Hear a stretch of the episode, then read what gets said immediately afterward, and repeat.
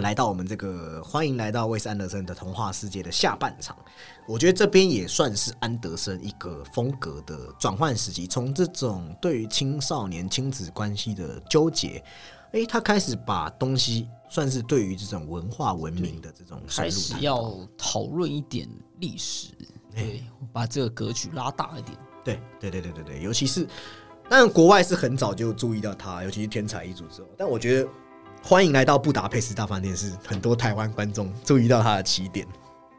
那欢迎来到布达佩斯大饭店，我们大家就讲布达佩斯大饭店，好像觉得好长哦。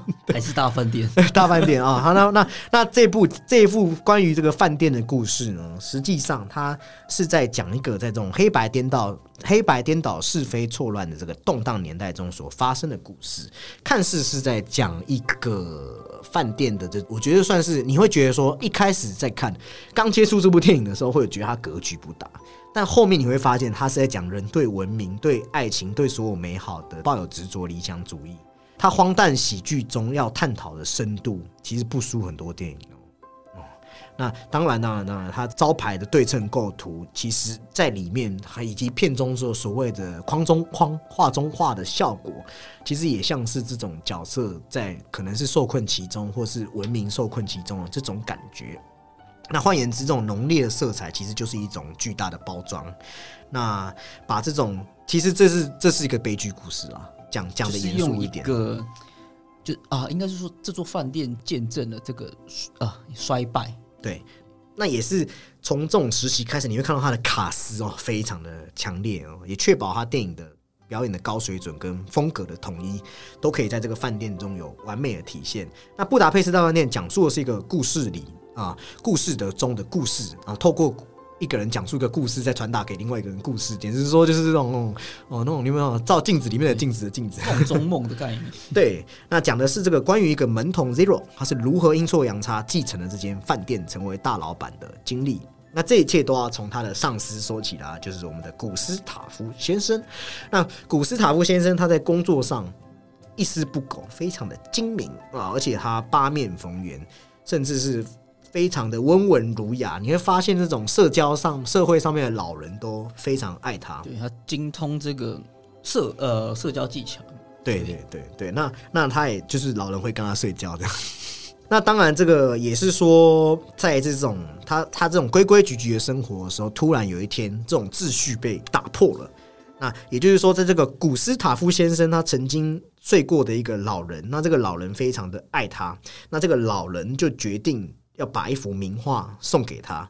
而更要不得的是，他说如果他被谋杀的话，就要把全部家产都都对都给他这样子。对，那后来这个老夫人也如预感，她真的就是应该就是被谋杀掉这样。那家产哦，不传给自己那些坏心眼的儿子，传给古斯塔夫。当然，那些他的儿子们，这些背后这种像是这种猎狗一样虎视眈眈，他们当然不会放过古斯塔夫啊。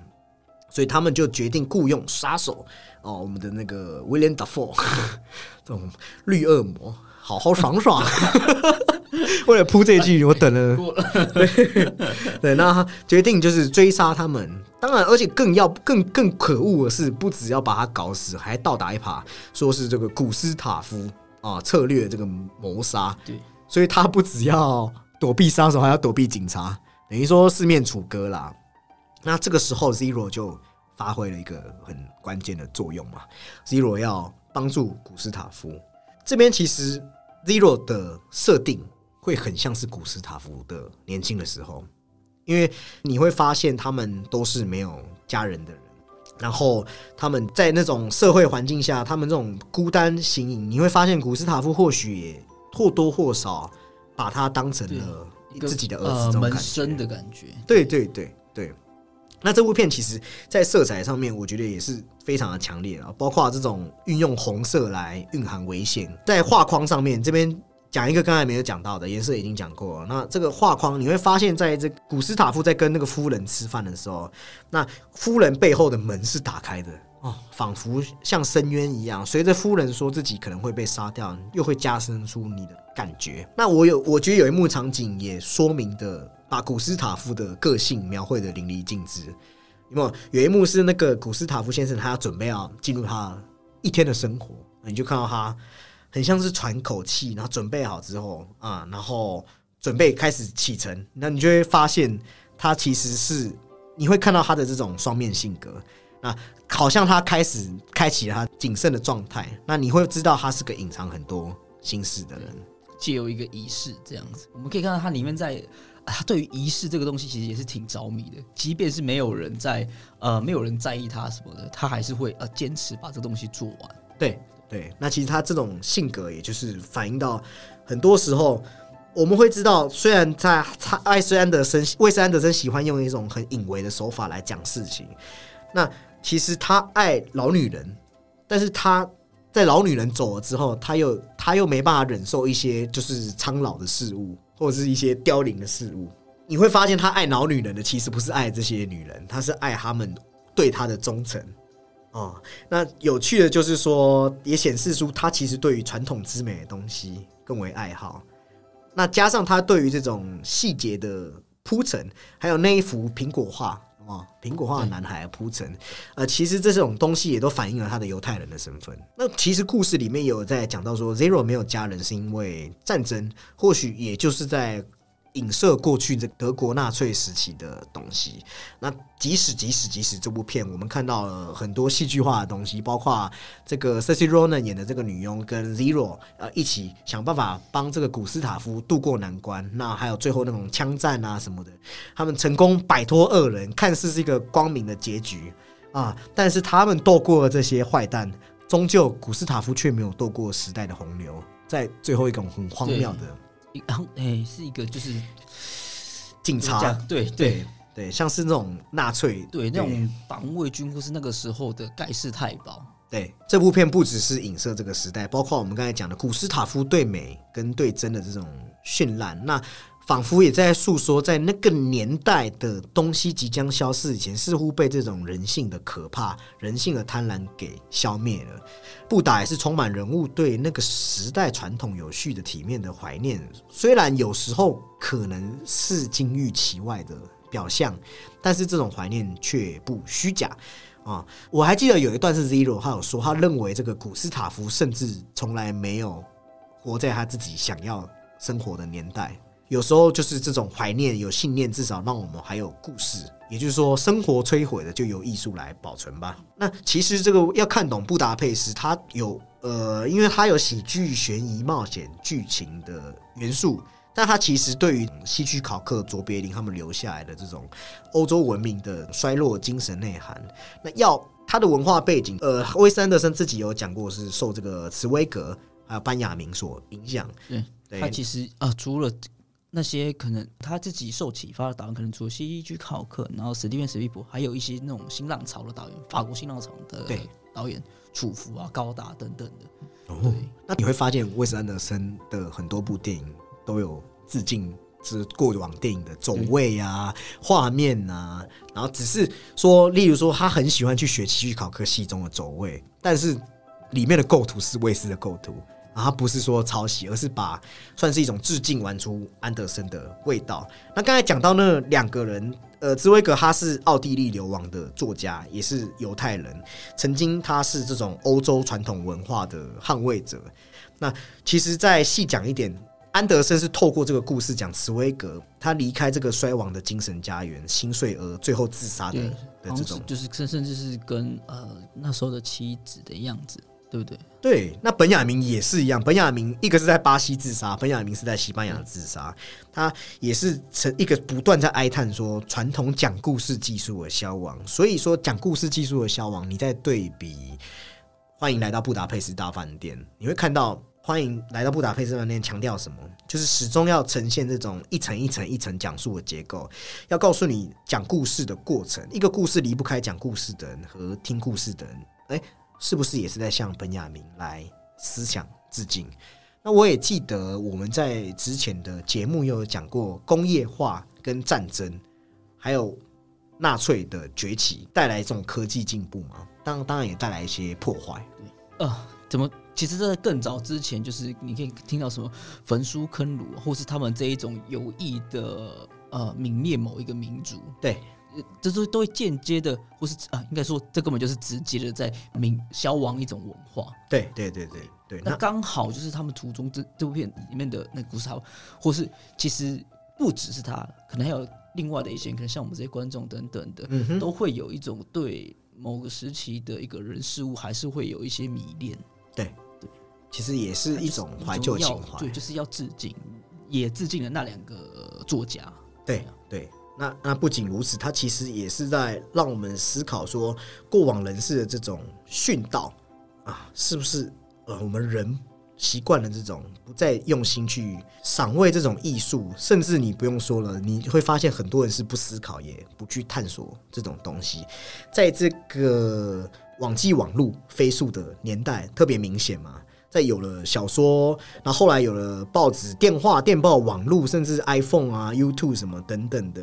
那人和人的关系被这些媒体取代，交流变少了，那所以传统的讲故事的方式被改变了，似乎这种关怀也就消失了，欧洲文化精神支柱也就倒塌。那布达佩斯这个名字其实也是在误导人的，安德森就是爱用这种有意为之的，在隐藏什么，让人以为故事是发生在匈牙利，地点是错开的，啊，其实跟匈牙利一点关系都没有，电影取景是在德国。隐喻是在奥地利，奥地利是什么呢？是欧洲文化艺术的心脏嘛？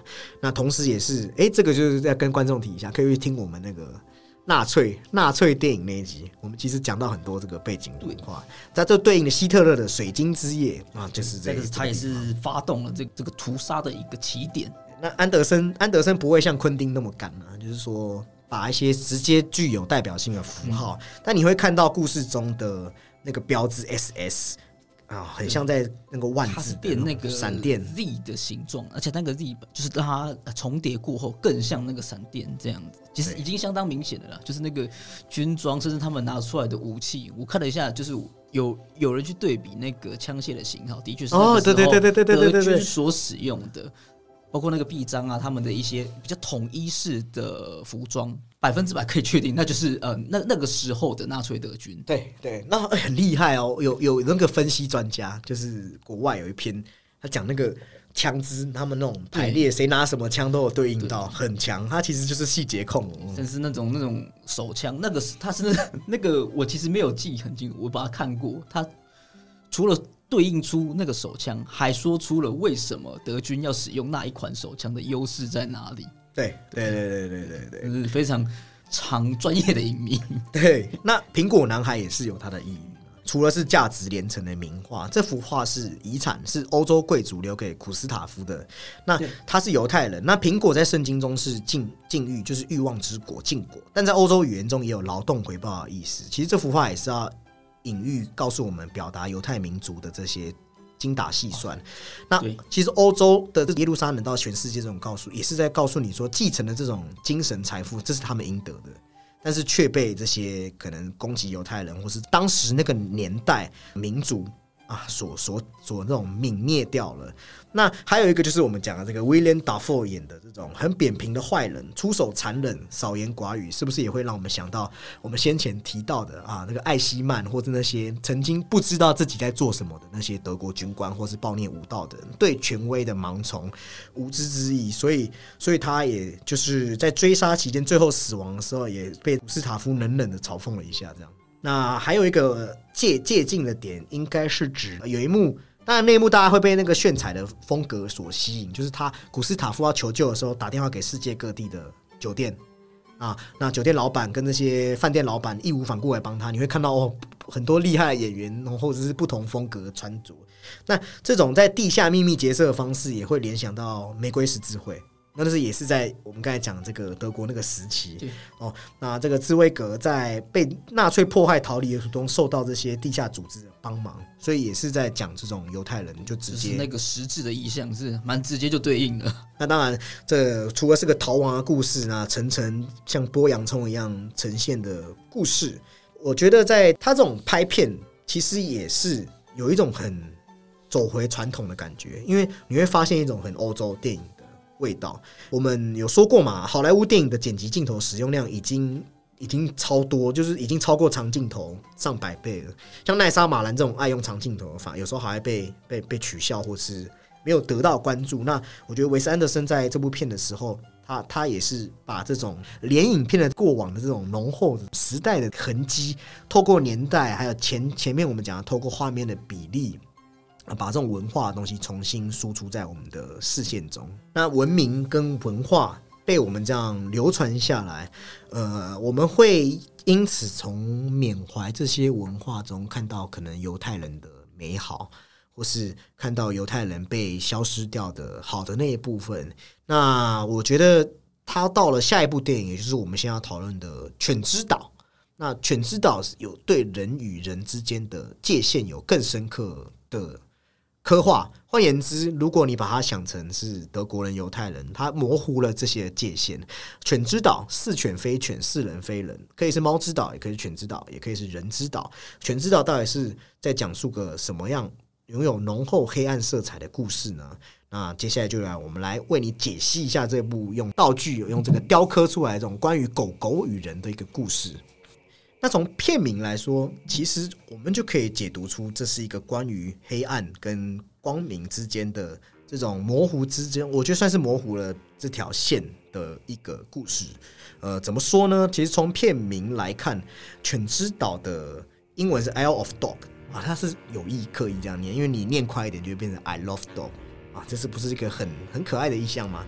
但是日文这个 Inugashima 其实就是在讲，其实就是在讲桃太郎鬼岛的日文 Onigashima 的一个字义。这个鬼岛其实也有灰暗的意思，那对比其实也是刚好象征光明与黑暗。一开始你会以为这部片是就是只是在讲，呃，其实每次看到这种主题，我都会看是从。又是从人在关怀动物的角度来看电影嘛？因为这种电影很多嘛，非常多，已经竹繁不及备载，你讲不完了。但后来你会发现，其实对他把这个这个片其实狗非常拟人化，对狗是人，对 有怎么说呃政治欲非常浓厚，这个痕迹。对啊，对啊，而且还给等一下再聊啊。那个安德森给自己找了一些麻烦。对对对，那那安德森也是因为他是一个对日本，他他有说啦，就是安德森说他是对日本遥远的异国想象啊。那里面有在讽刺一些所谓的以前那个时期的这种军国主义。我们讲以犬为本位，以人为本位，其实片中是不断的在转换这个视角。那换言之，我觉得有趣的是，他他是在从角犬。去来看这个人类这种西方文明，那里面不是有提到吗？里面不是有提到说，就是日语不是都没有翻译？对对，你要感受它。嘿，那狗狗甚至是讲讲那种英文。那我觉得语言障碍也是西方视线的一种自觉，就是看出去的这个视角。犬之道的故事并不复杂，它讲的是这个由小林市长所领养的孤儿啊，他里啊，他为了找自己心爱的狗叫斑点 Spot，那他其实他心急如焚的，他就去开着他前往一座乐色岛。那那个乐色岛其实就是小林市长曾经，因为他是个非常爱猫、独尊猫术的，对对对。那他为了解决这个巨骑士的这种三大就是犬。犬只的问题，什么过剩啊、犬流感、口鼻热为由，他就把这些狗狗流放到这种附近的这个 Trash Island 这种垃圾岛上面。这部分其实。呃，你说政治不正确还好，除非你是爱猫人士。呃，那那当然，我们就会看到男孩和狗狗，他们就来到这个末世感非常强烈的乐色岛，想要找到这个狗狗。那中间你会看到这个小男孩与狗狗之间的这主仆之间的关系的变化，那也是在隐喻很多事情。那里面我们也看到有这种反抗人士想要透过反抗的声音来跟小林市长学争斗，对他们有一个另。另一个呃反对派吧，对对对对，宣称他们已经快要制造出这一种解药。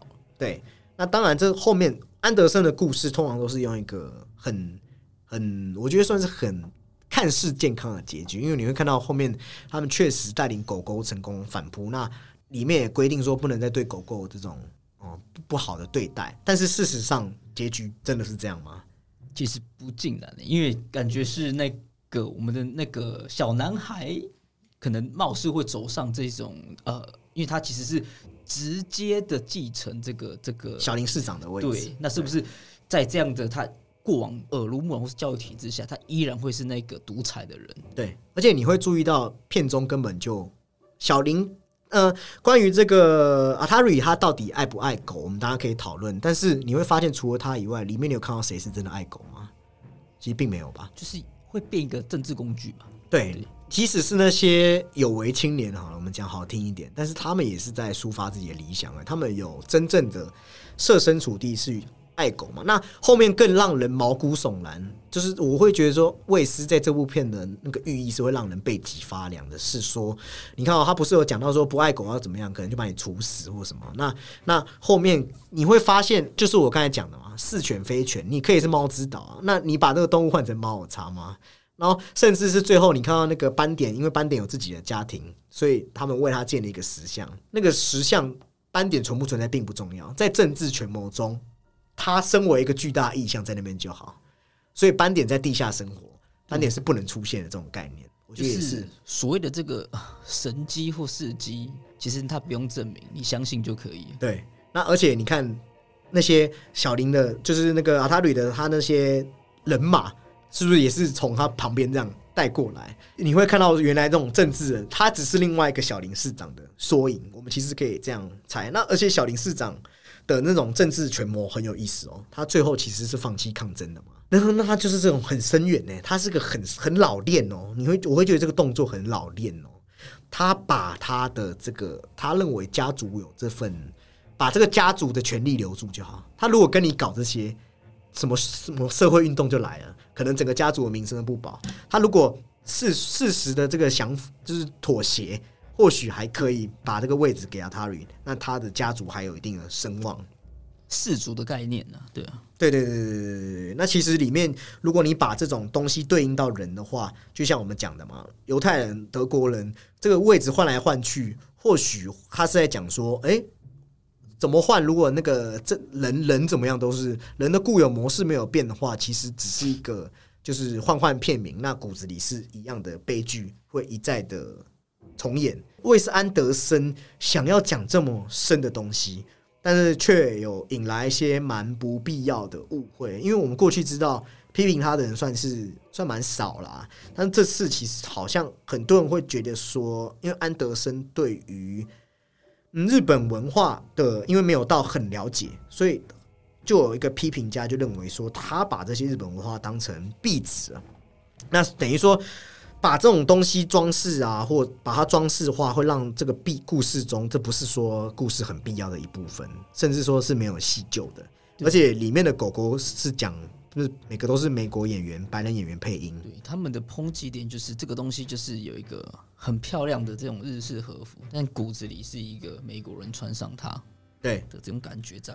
对，但是因为他其实他做的这个致敬是在于说他对于这一种呃，可能日本或是日本的这些名导演黑泽明等等的，对，有一个致意啦。对，那政治意图可能不是他啊，他有他想要讲的东西，但其实我觉得这个。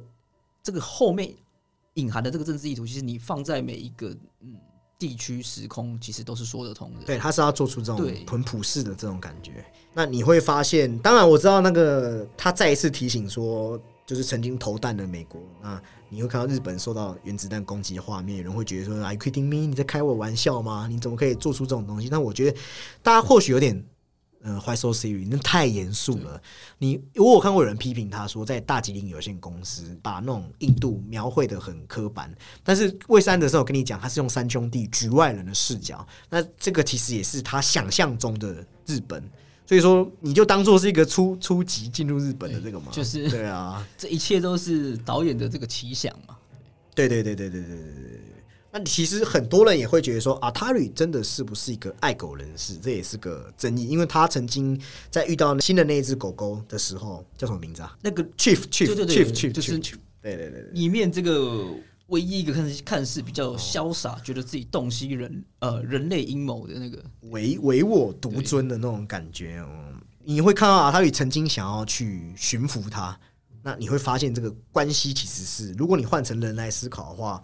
会是稍微有点不对等的啊。那其实你会有很讽刺的是，你会听到说，这个狗狗跟他的伙伴对话的时候，狗狗之所以听他的话，是因为他也他知道他把阿塔瑞抛下后，阿塔瑞会更危险。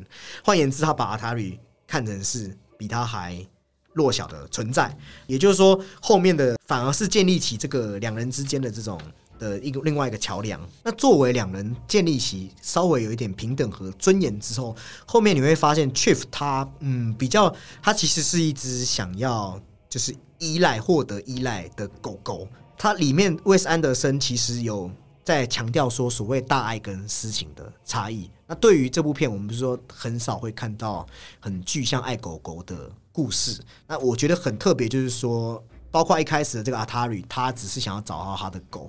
那找到狗之后，他甚至没有要对这些其他狗狗有任何关爱。所以这部片所表达爱是更私我的，因为你会看到他后面跟 Chief 也是建立起这种连结。那如果你说这部片有没有那种对对那种大爱观，我认为是没有的。但是你说，呃，阿塔里跟 Chief 之间其实也是慢慢的前进，从小男孩内心对那种感情不确定性。啊，包括 Chief 曾经潇洒的一走了之，到他也是意识到自己对这个十二岁小男孩的责任。那包括 Chief 的二次离开自己的担忧，被这个 Chief 去就是捡棍棒的这个行为弥补了。其实有都像恋爱当中一方总想用各种行为来判断对方是否真的爱自己一样，是否愿意付出，是否判断爱的最简单方式。小男孩知道 Chief 愿意愿意放下尊严恨自己在一起，所以他也给了 Chief 半根一直带在身边，原本属于 Spas 的犬粮。那你现在就和 Spas 一样，你在我心中已经同等重要。从此处来看，他们两个人是密不可分的。对，不是一种嗯，就是他的感觉不呃不不像是一种取代，而是他是他，你是你。对，而且也是在这个后面的故事，当这个小男孩找到他的原本的狗狗之后，发现他已经有自己的家庭之后，哎，很美的一刻是他选择了放手。对，放手。对，那其实那也是。在一个私爱，尤其是我觉得是这种关于爱里面这种所属权的时候，爱并不是用所谓的所属权，呃，所谓的这种我的妻子，我的什么，或是用这种东西来辖制，我觉得也是在情感中展现出爱的。威斯安德森想要讨论的私情的另外一种角度。那我认为还有一个点，诶，这部片其实 Chief 在我看来，Chief 是安安德森啊，对我觉得 Chief 是安德森，因为你会发现。安德森是大概在拍这部片的时候当爸爸的。那安德森一开始其实就像你前面讲的嘛，他有所谓的他叛逆叛逆的时期。那他的电影里面，他的放常常都是人物是反抗。那那你会看到，可能狐狸爸爸他反抗是为了要顺从自己的 well 的天性。那你会看到有一些人总是会有一些放不住。但是这一次，其实你会发现，Chief 他后面。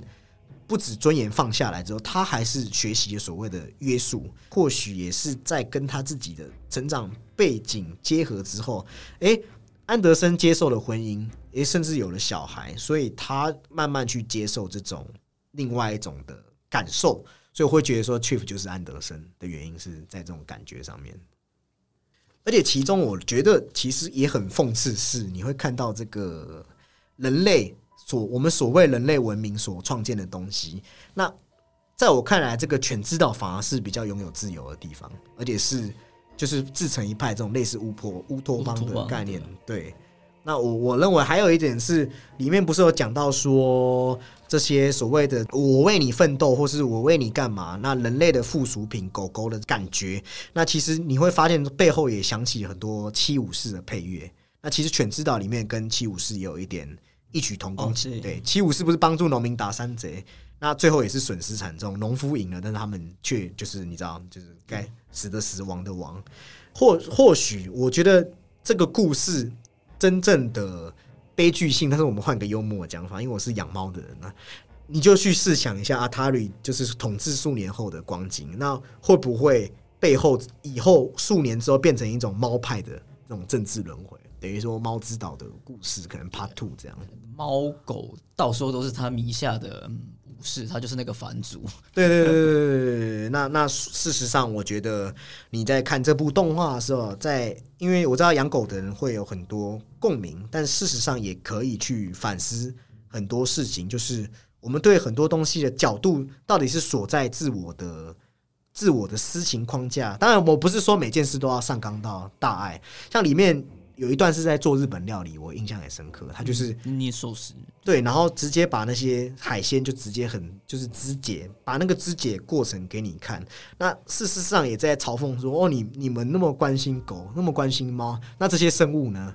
但这种东西讲来讲去没完没了，但是实际上我们要讲的是犬和人，或看似是人类，你可以把它看成人，你也可以把它看成人类社会两种不同群体的缩影。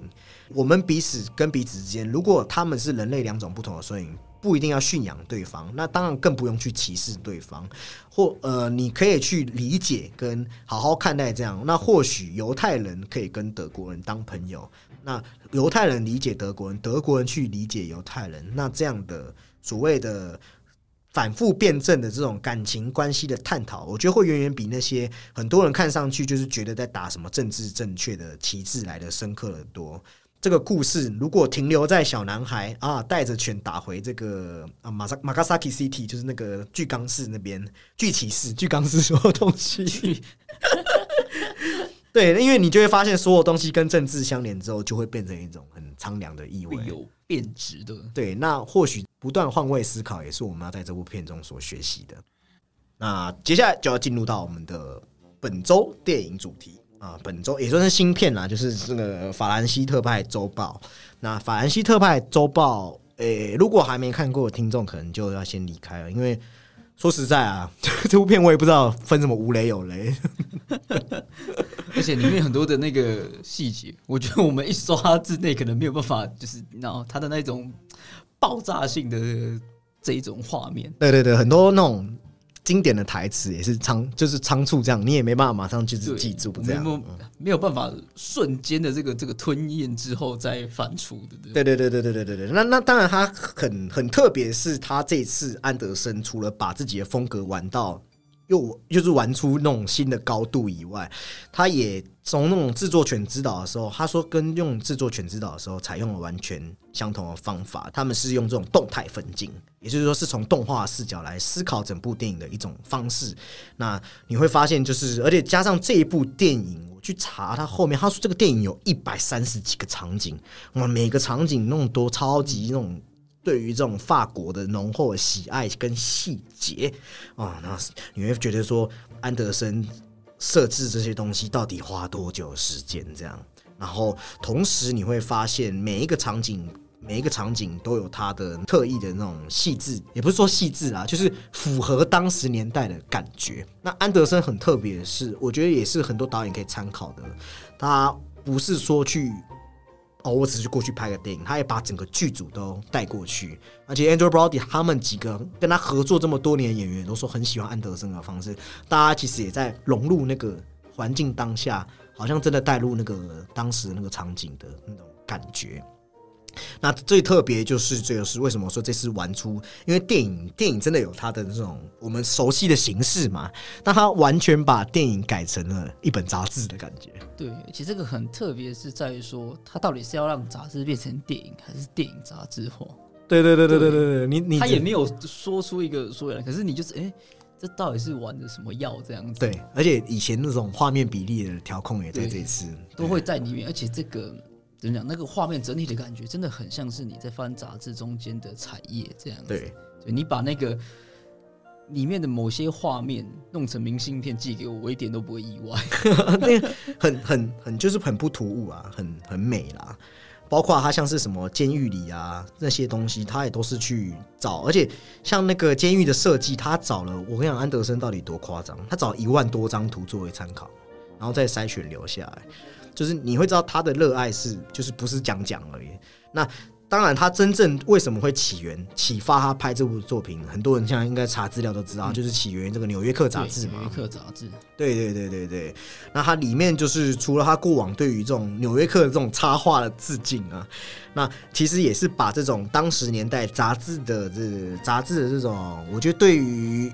因为往往以前杂志是对那种很多文化部部分的涉猎，它也借由这种一帧一帧影像的翻阅，那让我们看到一个又一个的故事，同时也去反思我们媒体与读者、媒体与写手之间的关系。对，那你其实里面有讲到什么教稿，或是呃，可能编辑让就是总编辑让编辑出去，这个也是我看了也是种心有戚戚焉哦。确实，就是编辑除了要去找故事以外。那编辑在看到一个故事的时候，他要怎么去写好这个故事。其实这部片的很，你会看到每个人都有每个人的风格。这边其实开篇的时候，这部故事开篇是有一个旅行记者，就是欧文威尔森饰演，他骑着脚踏车、自行车记录下的游游那个游记。那内容讲述了这个里面这个城镇安危。那安危在法语中有无聊的意思。那它里面就在讲这个整整两百五十年间的转变。对，他的他的呃过去未来这样子。对对对对对对对，有些是有转变，有些是你知道百无聊赖的这个。百年之后依然是如此，对对，甚至是他是后来提供给社长的时候，其实社长也也会觉得，哎，这个东西是不是怎么说太不入流？对对，可是他就是嗯，不会啊，这是就是他要的真实这样子，他就是带带大家游历这个小城镇，对，但他也是很放手，就是啊，OK，那这是你的你的坚持或风格，对，那当然他他他他那个。当然，他那个时时叮嘱记者们那句要装作是你刻意写出来，其实也是对 对，很好笑哦。对，就是写作到底要装成是刻意写出来，梳理本心，还是要就是要隔离自我情感，站在一种事不关己的角度，还是要投入情感。那他后面当然这个是开篇故事，后面的正正篇的三篇故事，也就是我觉得陆续在探讨。那第一篇故事就是由这个女记者，也是这 Tilda Swinton 饰演的这个女的 b e l n s o n 她所撰写这个具体的杰作，里面叙叙述一名服刑中的天才艺术家杀人犯与一个缪斯女神，也就是里面的狱警，还有这个经销商之间这种诡异又微妙的关系。那这个故事里面，其实对艺术里的那种嘲讽性的深入，我觉得也很有意思。对，就是一个一个商用角度，他。连懂都不想懂，对他就是觉得这个东西，他只要如何包装炒作，他可以赚出啊大笔的钞票这样子。对对对对对对，而且里面的讲到那种监狱，也会让我想到更深层次的是说，这种监狱，呃，就是从各种欲望产生出这种权力同时效，也就是说，曾经有一个学派，就是他不要用死刑的方式，他是用这种。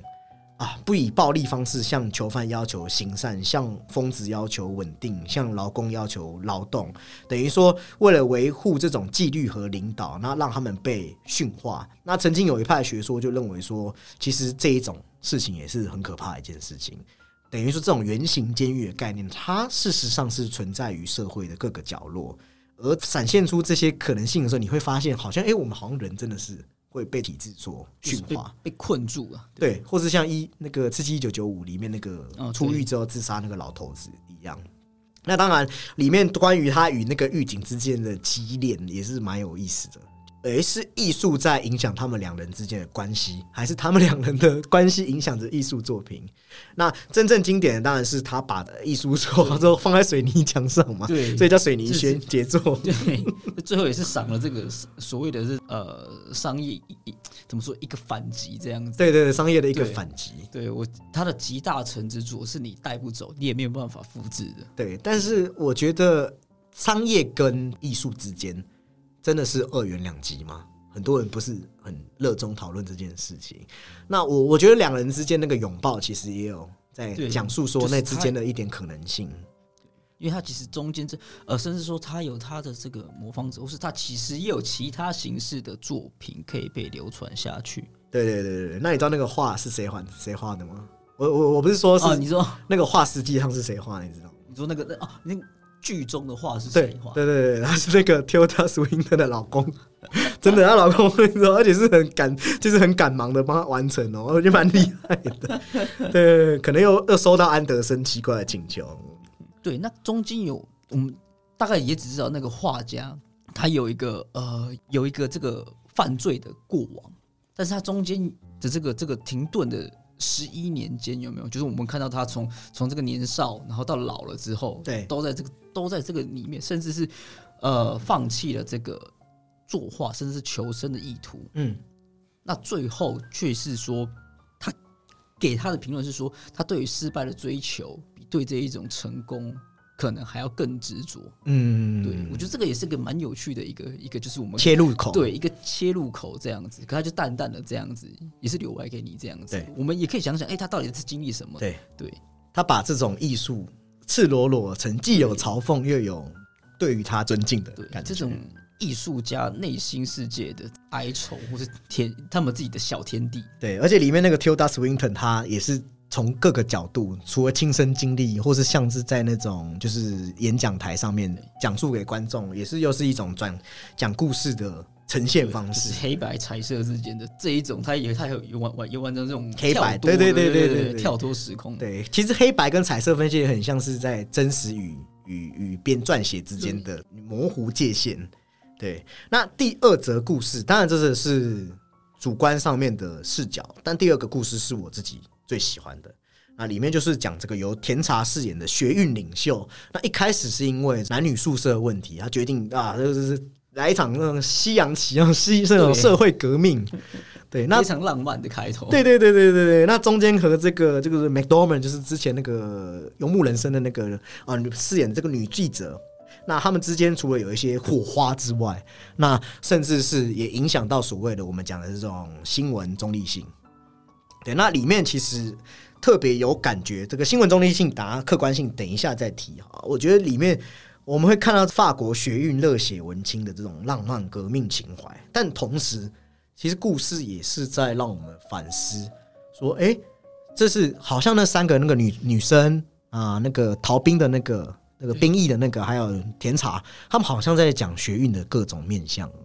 对，那其实这个学运它也是其来有志，它是一个那个六八学运。哦，六八学，法国六八学。对对对，它其实的确就像那电影中这样子，它的起源是一个那种校那种那种校园阻止男生那种进出。女宿舍对而展开的，可是它却带动了整个像是这一种教育啊，或是这一种呃工会，还有当时那个戴乐高政权，对对对，那个那个那个等于是左派思潮的一个引起这样子。对对，那其实我就对应到里面的可能就是呃里面的那个女生，她比较像是一个有一口气要发的感觉，就是那那个时候的的学运分子的这一种已经到达到呃愤青的这种程度了。对对，你看到他他超愤的，对，超愤怒哎，就是为了冲撞，为了反制什么东西，你贴东西我就我就卖揉掉等等。对对对，可是他真的哎，到那个位置上，他是不是能拿出呃相同的这个他当初所寄望的的这个解套方法？嗯，他有没有让这些东西走走在他们希望或是他们认为正确的道路上？这样子，对，其实也是说，呃，是不是为了反而反那种感觉？然后另外一个逃兵的，他就是相较之外，他选择一个错误的方式啊。对，除非你今天自在就是你要毁灭他，或是说你大革命，对，你要大革命，你就是你就是要推翻这个政权了。你不排斥用武力跟暴力，OK，那无所谓。可是这样子就是有点像你。你有一个很好的愿景红景，但是你你也没有推翻它，你只是到前面，然后自焚把自己毁掉了啊！对，嗯嗯，很像很像，对对对那种意思。对，同样可能对你是要抒发理念，还是还是其实你是一个年轻人的青春失落、青春欲念、青春欲望，有股气输不出来，输不那种输不。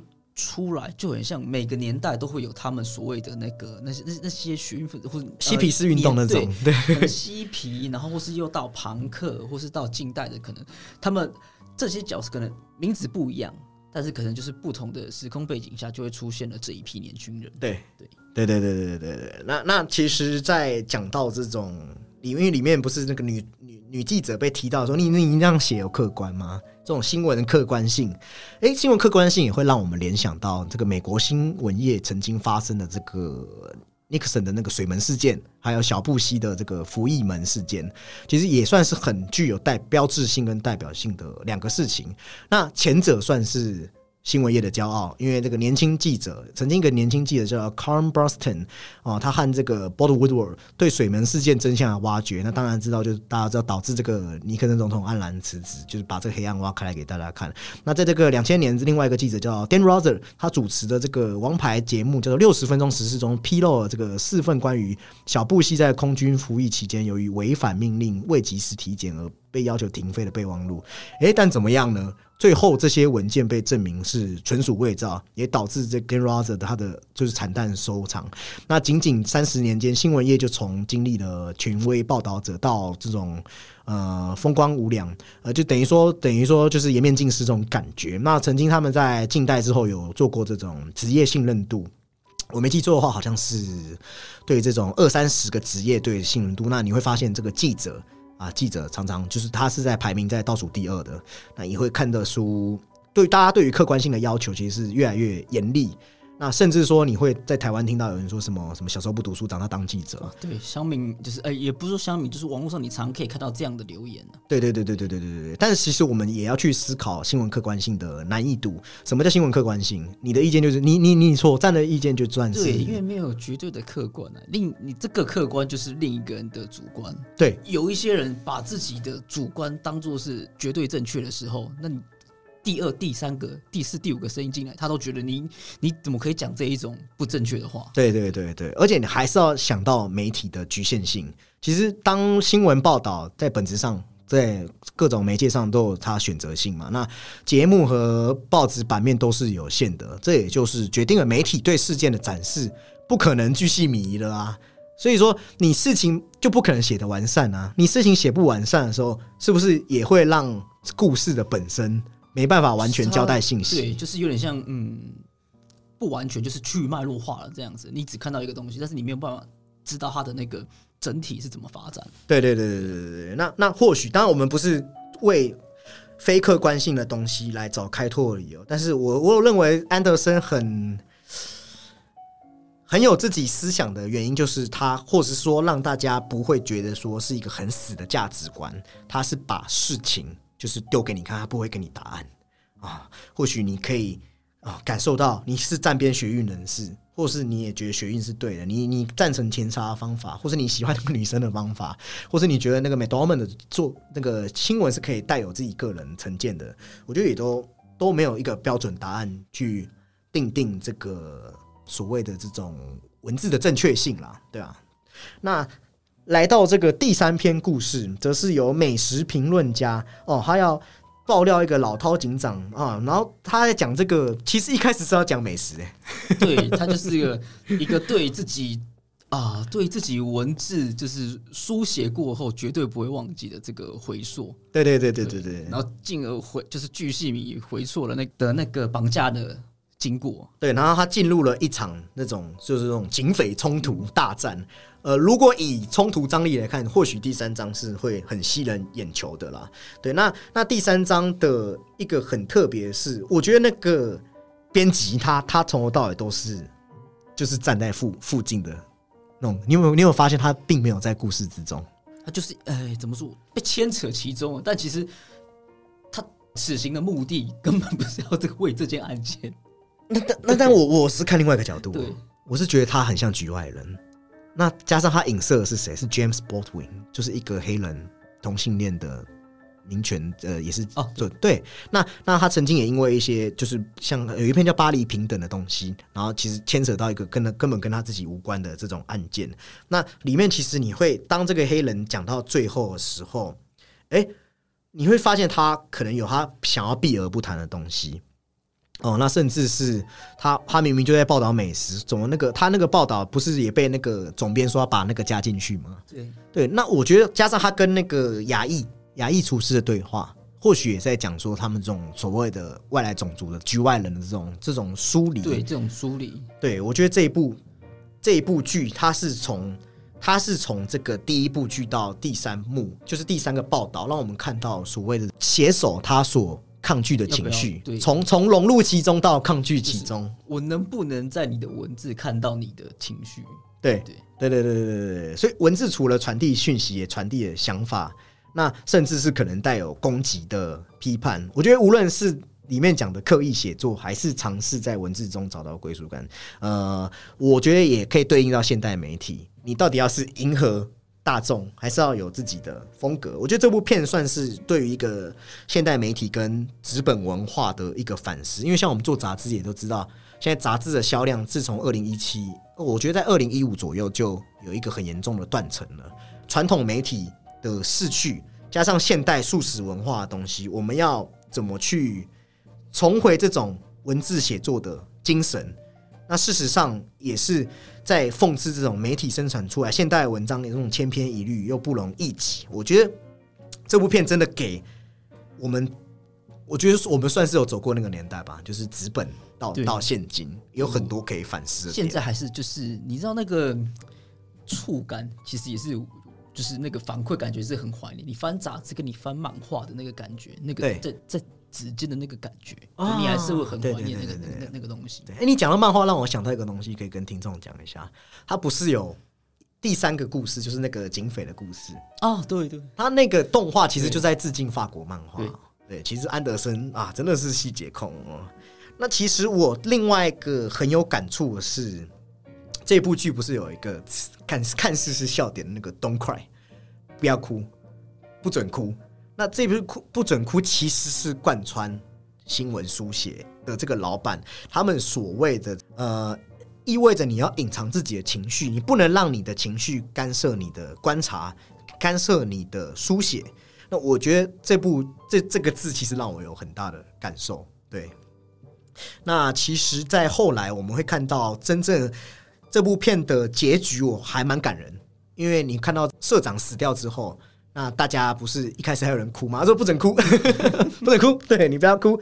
那不能哭，我们能干嘛呢？我们是编辑，我们是写作者，我们就是拿起我们的笔写吧。那大家又开始他们又聚在一起，把打字机搬出来，对，又把那种过去遗失的精神给找回来，很感动哎。讨论着这个这一期的话题，这样子，总有人要跳出来的那一种。对对对对对对对。对对对，另外，国外媒体其实有列出这种三十呃三十二部电影是这个影响这个《法兰西特派周报》这部电影，那多半是这种比较那种属于法国新浪潮时代，对，就是一个对于那种各种呃创造力都是比较处于一种巅峰开拓的时期，嗯哼，同时也视为一种致敬嘛，就是我们刚刚说的，到底是杂志转换成电影，电影转换成杂志。那像那那那像相同的那个时候的工作者可能兼具嘛，对不对？对对对，就是有相机，还有他们的文笔等等的这样子相辅相成的。嗯，对，一封致敬也好，一封情书也好，这一次就是安不止致敬啊，他感觉就是我今天你知道，以前我们在我在买那个好像是爆漫网吧，爆漫网，啊，猫爆漫网也在讲漫画业嘛，那里面有一个故事就是海獭先生，就是漫画里面的人物创造的漫画。那海獭先生他后来在他的官方公示书的时候有出海獭先生的 真的漫画，那我也很想看一本 Wes Anderson，对，就是做这个杂志的的，就是法兰西特派周报真的做一本，我觉得当做什么，我觉得正式拿去卖，我觉得我都会买单哦。对，因为真的也是透过安德森，我们不断的、不断的、不断的被鼓励。那好像在告诉所有的创作者，你就是去 do it，你就是去拿起你的笔。那或许逝去的这些啊，可能在布达佩斯是那种文化情怀，那在这个法兰西特派的话，逝去的东西会重新活跳于文字之间。对，好，那那讲那么多要严肃的，现在来好玩的啦。啊，每集都几乎是每集啦，没有说没有说每集，但几乎是每集一样的评分时间，评分刚才讲到了十部电影，没有开玩 笑的，评分法兰西特派周报而已啦。那然后顺便给一个总评哦，那满分是十分，那我们的老鸡鸡哥先来啊，我们的法兰西特派周报三分，没有了。啊，其实我、嗯、怎么说呢？我给出的分数其实挺高的，哦，五分啊，没有，我打中我的点，当然不是五分啊，五分等于是对半砍不及格。对对对对对，对我应该会给出一个这一种七点，在七点五以上，但我想给七点七。啊，啊还不错，还不错，还不错啊。那那有没有什么想要赞美跟理由讲一下？赞美跟理由。对啊，我是 别想拍拍屁股走人啊，还是给我留点话。对我挥挥衣袖，这样不带吧。不不带走录音室器材。欸不行，这个我我不是狐狸先生？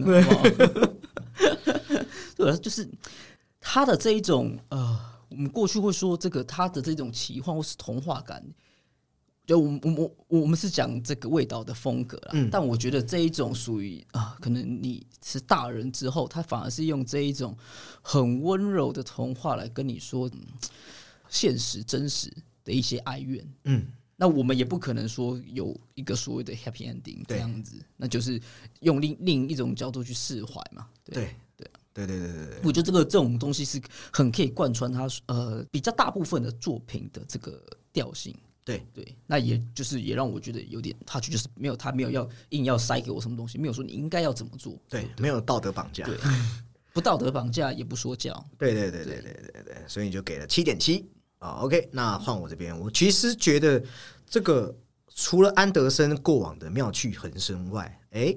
就像刚才讲的嘛，这种探索彼此之间交集，也带来这种道德的复杂性和矛盾，那反而让这个文本的等于说拓宽了许多啦。那其实也像是杂志一样嘛，杂志本来就是呃各种不同的想法所组建在一起的。那其实我觉得安德森用个成语就是剑走偏锋。他其实已经玩出自己的极致啊，已经不是只有至中狂魔。你会看到这种嵌套式的手法和打破框架的叙事，好像杂志专栏的布局一样。诶，他已经不受传统审美的绑架，他已经跟自己的作品合一了。那他总是可以把怀旧，不是只是这种迷恋过时，或是这种金色光芒。它的怀旧是灌溉美学的养分，在土地里长出另外一种可能性。那我觉得，除了我自己文字工作者，我受到鼓舞之外，呃，这一次在剧情里面所探讨的东西，加上形式，然后加上这个形式是强于故事的，这个是没话讲。那我其实蛮喜欢的，我一直都是蛮支持这种把自己做责任导演。做到极致的这种很坚持自我，坚持自我就可以先给他加五分了，加五分，加五分，没有加五分是十分，对，就可以加很多分了啦。那那我自己会给到大概七点九或八分左右。对对对对，我觉得这这值得啦。喜欢他的风格的人就是会喜欢嘛。那现在的现在的大众，其实，在电影的品味拓宽的的线下，大家也是尝试越来越多种东西。那安德森就是已经有自己的一个。位置站在那边了，你接触电影的人势必就会知道安德森是谁，就是很像昆汀这些大师一样。那我认为安德森配合上这个名，那我也真的非常鼓励听众，就是可以亲自去进到大荧幕来享受一下《法兰西特派周报》。呃，我觉得那个感受还是会跟你到时候下片来看会有很大的差异。这样，这样，这样，对。那我们。对于这个为三而生的讨论啊，终于大家忍受我们这个一连连串蛛丝的这种啊，终于结束了。那如果你喜欢的话，也欢迎到这个 apple Podcast 帮我们留下五星评论。那甚至有什么想要聊的主题，或者有想要聊的内容，都可以到我们的 Email 或是我们的 FB 私信留言给我们。那我们今天讨论就这边告一段落，拜拜拜拜。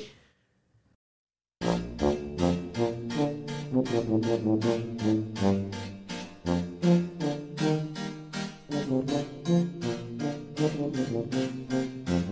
you.